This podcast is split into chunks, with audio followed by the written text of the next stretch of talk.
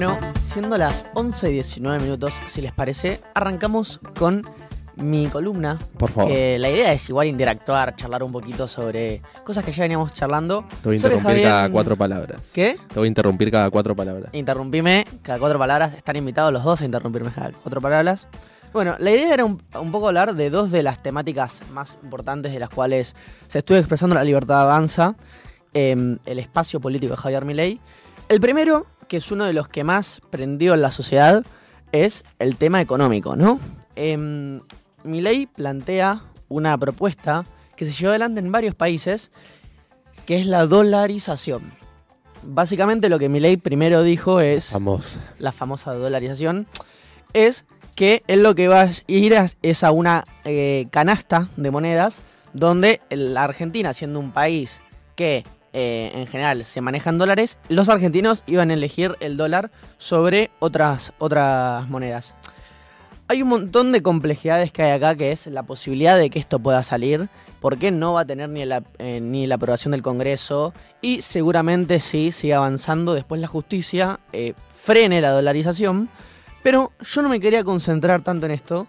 Primero me quería concentrar en uno de los informes, que no sé si recuerdan que una vez lo nombré, que hizo Bull Market, que es la empresa de, que maneja ahorros de personas eh, de Ramiro Marrá, quien era su candidato a jefe de gobierno por la ciudad de Buenos Aires. Básicamente, una de las proyecciones que había hecho esta empresa, si ganaba Milei en la primera vuelta, digo que si gana en segunda vuelta también es- tampoco es que modificaría tanto, es que íbamos a tener 50% de inflación mensual y un dólar a 1400. Eso traducido, primero quiere decir que nuestros salarios se va a pulverizar, ¿no? Pero al mismo tiempo lo otro que quiere decir es que íbamos a tener una hiperinflación.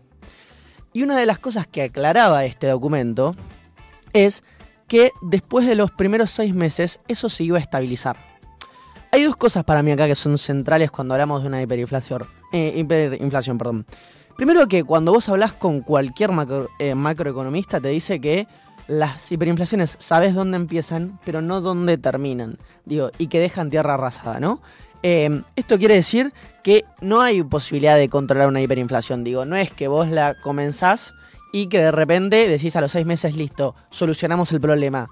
Eh, es muy complejo más allá de los modelos económicos que existan que digan, no, porque eso tiene que ver con que hay un se va a corregir la economía a, partir del proceso de la dolarización y ahí va a ir bajando, pero igualmente es muy arriesgado jugar con una hiperinflación y la otra arista que me quería concentrar sobre esta temática en específico, sobre esta hiperinflación, es el daño que causaría socialmente. Digo, cada persona que, por ejemplo, uno le puede preguntar a nuestros padres, a nuestros abuelos que han pasado hiperinflaciones en, estos, en nuestro país, es muy riesgoso, generó mucho daño social y eh, impactó mucho en la población. ¿Ustedes alguna vez le preguntaron a alguien de su entorno cómo vivió la hiper? Sí, mi... ¿Tie- ¿Tienen idea cómo vivieron la hiper sus... sí, sí, ir a comprar el pan a la mañana y que a la tarde salga hasta incluso dos o tres veces más. Yo lo que recuerdo que me Por contaban del- del supermercado es que había gente que tenía el trabajo de cambiar, o sea, ya hoy existe, pero tipo gente que solo hacía eso todo el tiempo de remarcar los precios. Tal, tal. Que estaba tipo con un cosito y te... todo el tiempo.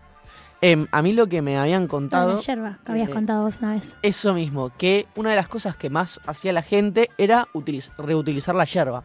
Digo, la ponían al sol para que se seque y reutilizaban esa yerba porque eh, no, no era tan fácil comprar ¿Y es buena? cosas básicas. ¿Utilizada? Eh, nunca la utilicé, no está, por lo que me dijeron, no está tan buena.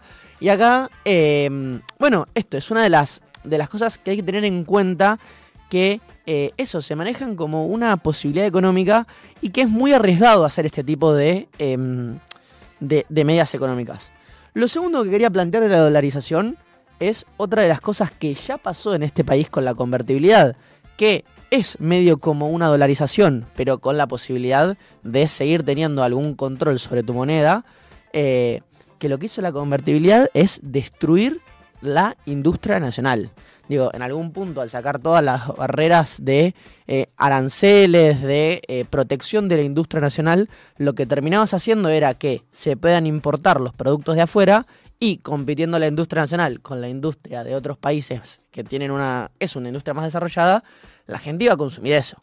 Entonces, lo que pasó es que medio se pulverizó la industria nacional, que fue terrible en los 90. Digo, ahora va a pasar realmente esto, ya lo está, lo está declarando, y me parece un punto central para, eh, nada, si vos que lo vas a votar, si vos que tenés pensado votarlo, tenés una pyme, tenés alguien alrededor que tiene una pyme, que tiene eh, eso, que es parte de la industria nacional, eh, es una medida muy importante para, para repla- replantearse el voto y Pero- para seguir hablando con la gente que tenés alrededor, que lo vivió, digo, vivió en los 90, que vivió la des- des- desindustrialización, que vivió eh, esa repre- reprimarización de la economía argentina. Eso que lleva en general la dolarización, que es lo que te dicen todos los, todas las personas que eh, ven esos países que están dolarizados, que es a volverte una república bananera, una república que vive de su materia prima y que tiene muy poca posibilidad de desarrollarse. Perdón, sí, ahí les- también digo, personas que vivieron el querer sacar a Menem, a Caballo y demás, y que hoy estamos escuchando un candidato que reivindica a Menem y a Caballo diciendo que el mejor eh, gobierno de eh, la historia de la democracia argentina fue el de Menem, que quiere volver con todo esto que vos estás mencionando. Entonces, si en algún momento dijimos basta de esto, ¿por qué ahora querríamos volver a votar lo mismo? Es un poco pensar también eso. Juaco, ¿ibas a hacer algún aporte con respecto a lo que estábamos hablando? No, que habías dicho que, eh, que tipo, si sos un empresario pyme, también si sos un trabajador, o sea, como que nos afecta realmente a todos y a la larga termina siendo una cosa, una, una cadena, ¿no? Porque si no es como, bueno, no, yo no soy empresario pyme, no me importa, voy a votar a mi ley. Mm, No, capaz que no sos empresario pyme, sos un trabajador que tiene una abuela o una madre que hoy está teniendo sus remedios totalmente subsidiados por el Estado, que los recibe gratis, y que Javier Milei habla claramente de eh, arancelar la salud pública y también cobrar los medicamentos. Digo, esto de que el que tiene diabetes que se joda y que los, los medicamentos que salen más de 100 mil pesos los tenga que pagar, también te perjudica a vos, a tu abuela, a tu mamá o a quien sea. O capaz sos alguien que vive en una zona rural y va a una escuela rural y que si viene el señor Milei la cierran en chau rural porque no es rentable. Total. Bien, acá siguiendo un poco y yendo a historia. Digo, otra de las cosas que plantea eh, mi ley es que nos vamos a convertir en una gran nación si dolarizamos, si ordenamos la economía desde eh, eso, ser, volver a ser un país librecambista, un país eh, que se base en su producción primaria. Y lo que yo ahí también discutiría, y eso tiene que ver más con la lectura histórica, es que vayan eh, quienes estén pensando en votar estas, estas perspectivas económicas, eh, que realmente investiguen qué pasó con los países que se desarrollaron. Digo, los grandes debates que hay a nivel mundial es si estos países, para comenzar con su industrialización, lo que hicieron fue to- tomar medidas políticas, económicas, proteccionistas o librecambistas. Y cuando uno empieza a leer, en la mayoría de las em, industrias y sectores que eran fundamentales para estos países, podemos poner el ejemplo de Gran Bretaña, podemos poner el ejemplo de Estados Unidos y otras eh, potencias como, no sé, Alemania, como Corea del Sur, con diferentes perspectivas sociales. Había países que eran más autoritarios, otros menos autoritarios en lo individual, pero sí lo que siempre hicieron al principio para desarrollarse fue tener políticas proteccionistas. Digo, cuando te dicen que podemos ser una gran nación sin industria y sin políticas proteccionistas, déjame decir que en algún punto te están eh, vendiendo algo que no va a funcionar y que ya no funcionó. Digo, estamos viendo hoy en día un ejemplo como Ecuador, que te decían que, que Milei dice lícitamente que en 25 años vamos a volvernos una potencia, si dolarizamos, y Ecuador ya pasaron 25 años y todavía no es una potencia. Digo, eso es otro, otro gran problema. Y ahí quería pasar a la segunda parte de, eh, la columna sobre la, gestión económica de Milei, que tiene que ver con el cierre del Banco Central. ¿no? Hay una de las cosas que a mí eh, me parece muy loco de esto, que es casi ningún país en el mundo no tiene Banco Central. Eh, y de hecho, hay algo ahí que me parece el doble de eh, contra. Eso, contra argumentativo, como que no tiene sentido lo que están diciendo, que es esto de que por un lado te hablan de tener una soberanía nacional, pero después, cuando vos cerrás tu banco central y dependés del dólar, lo que estás haciendo es darle tu soberanía a la Reserva Federal estadounidense. Que la Reserva Federal, cuando tome medidas económicas, políticas económicas para su país, no lo va a hacer en función de Ecuador y de Argentina y de todos los países que están atados a su moneda. Lo va a hacer en función de sus propios intereses. Digo, es muy grave eso, afecta a todos los países que están dolarizados y una de las grandes preocupaciones que hay a nivel mundial por esto es, por ejemplo, futuras pandemias o futuras crisis sanitarias o futuras crisis de cualquier eh, temática que, que, nos pueden impactar a nosotros o a otros países. Digo, si vos tenés una gran inundación, ¿no? Y no tenés tu propio banco central para emitir tu propia moneda. ¿Cómo haces para salir a rescatar a todas esas personas? Si tenés una crisis sanitaria, ¿cómo haces para salir a que la salud pública o eh, eso, el sistema eh, sanitario pueda eh, ayudar a esas personas? No pasa eso. Y lo tenemos en los actos con Ecuador, que Ecuador tuvo una gran crisis sanitaria donde la gente literalmente en la pandemia se moría en la calle. ¿Por qué? Porque la Reserva Federal tomaba medidas económicas en función de sus intereses y para salvar lo que estaba haciendo, lo que le estaba pasando a Estados Unidos, no a Ecuador. Entonces hay que tener mucho cuidado cuando planteamos esto de seamos más soberanos en, alguna, en algún punto y saquémosle la posibilidad a los políticos argentinos de decidir sobre, eh, sobre la economía, porque hay que tener cuidado porque no le, le estás sacando eso al, al político argentino, pero se lo estás dando al político estadounidense, que menos te va a tener en cuenta. Digo, no sé qué les parece esto a ustedes. Sí, creo que también es grave eh, cuando hablamos, porque yo había una cosa que no sabía, que me enteré, ah, la escuché en medios, que es que cuando vos, cuando hay algún problema legal con la moneda, y la moneda es el dólar en ese problema legal, en una transacción o lo que sea, se puede meter la justicia estadounidense uh -huh. en algo que tiene que ver con tu país, capaz. Total. Porque estás usando su moneda. No, no y olvídate, y además eh, es Marta, ¿vas a decir algo vos? No, no, no, que diga soberanía de las pelotas, digo. No, no, todo lo que es, es no soberanía Es para eso, nuestro país. es O eso. sea, Total. Bien. Y el otro punto que justo lo acabas de nombrar, Joaco, digo, no es solo. eh, y, acá ya voy entrando al segundo punto, que es la vinculación con las Fuerzas Armadas y con cómo, cómo se va a distribuir las fuerzas, eh, el, el ejército en el país. No es solo que Estados Unidos puede intervenir y ver de dónde vienen, hacia dónde va el comercio, dónde viene el comercio y tener una política de incidencia sobre tu país, sino que lo que sucede en la mayoría de los países dolarizados es que pierden el control de un montón de eh, actividades que se dan dentro de su país. Y una de las cosas que más se remarca en los países dolarizados es que crece un montón el narcotráfico, ¿no?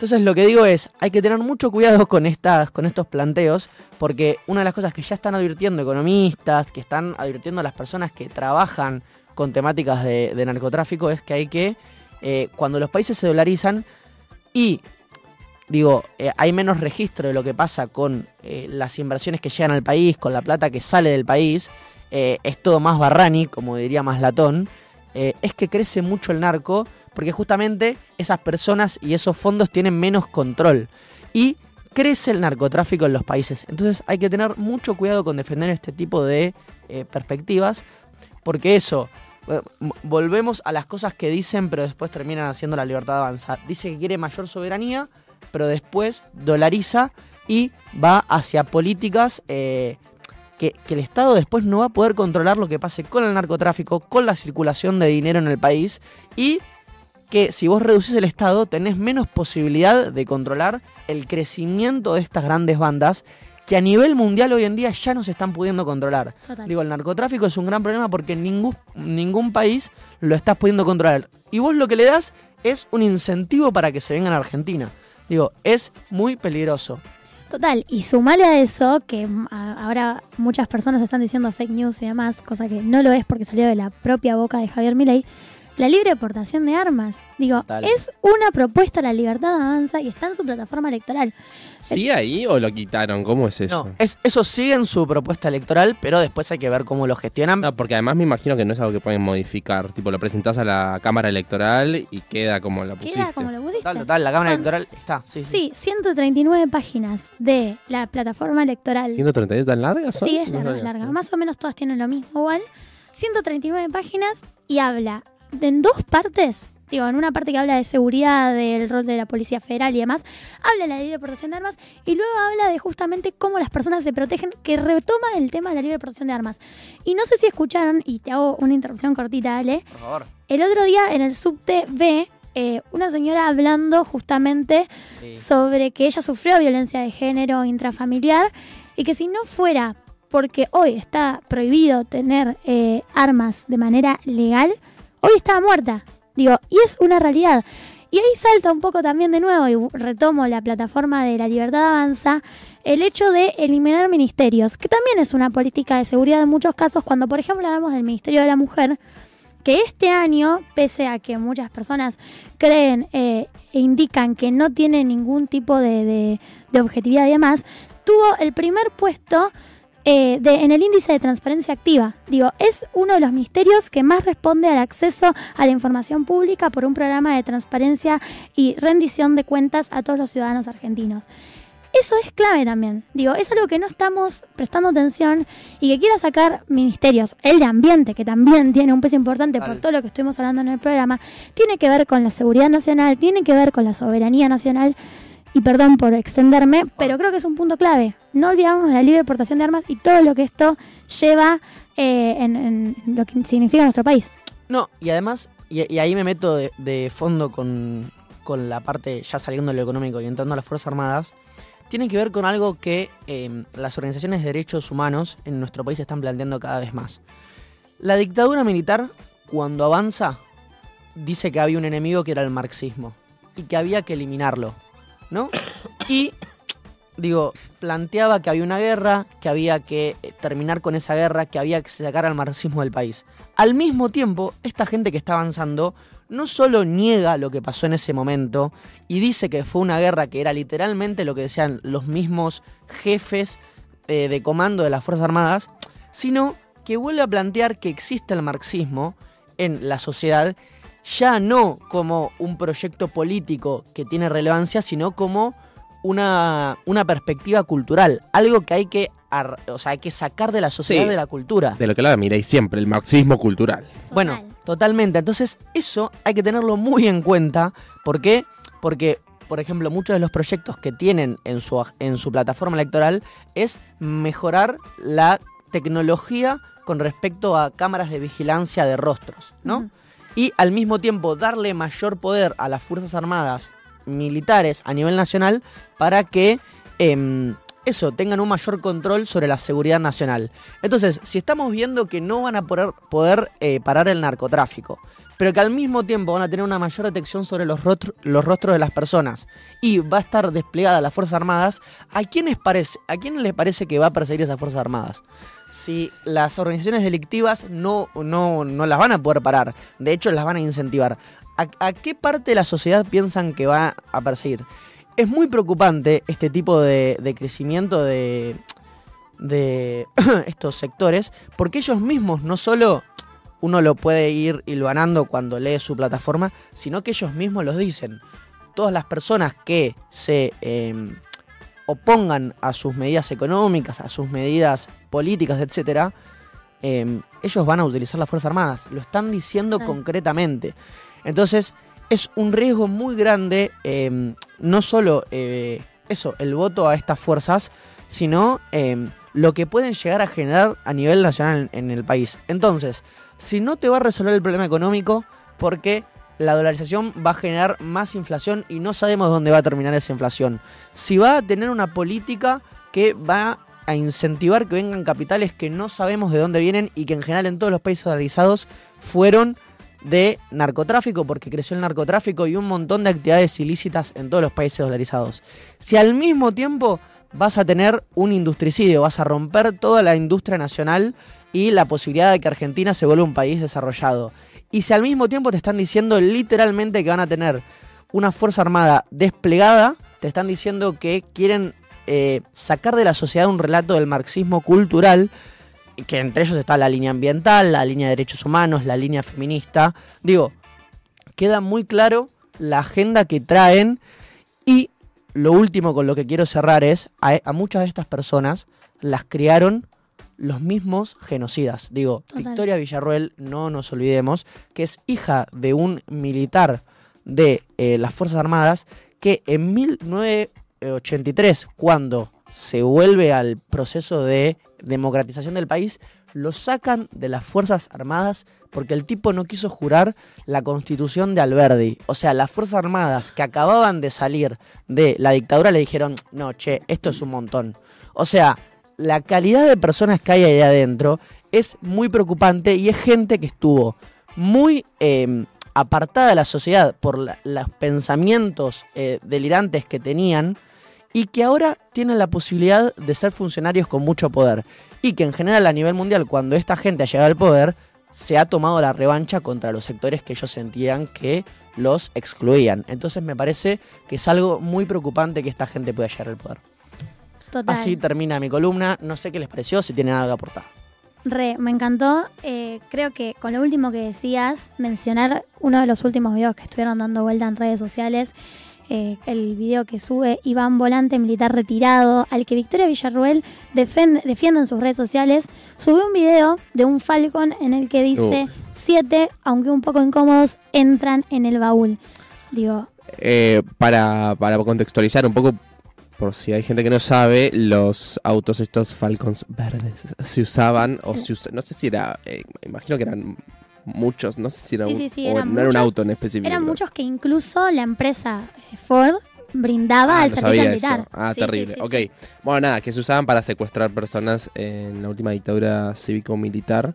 Y están haciendo chistes, no sé, qué se supone que son, eh, diciendo de cuánta gente entra en un auto de esos. Sí, sí, yo creo que... Como amenazando no, no, a quienes no piensan como ellos. O sea, es terrible, chicos, esto. Tipo, es algo que realmente hay que señalar y, y que repudiar con mucha fuerza porque, porque si empezamos por ahí no sé dónde terminamos.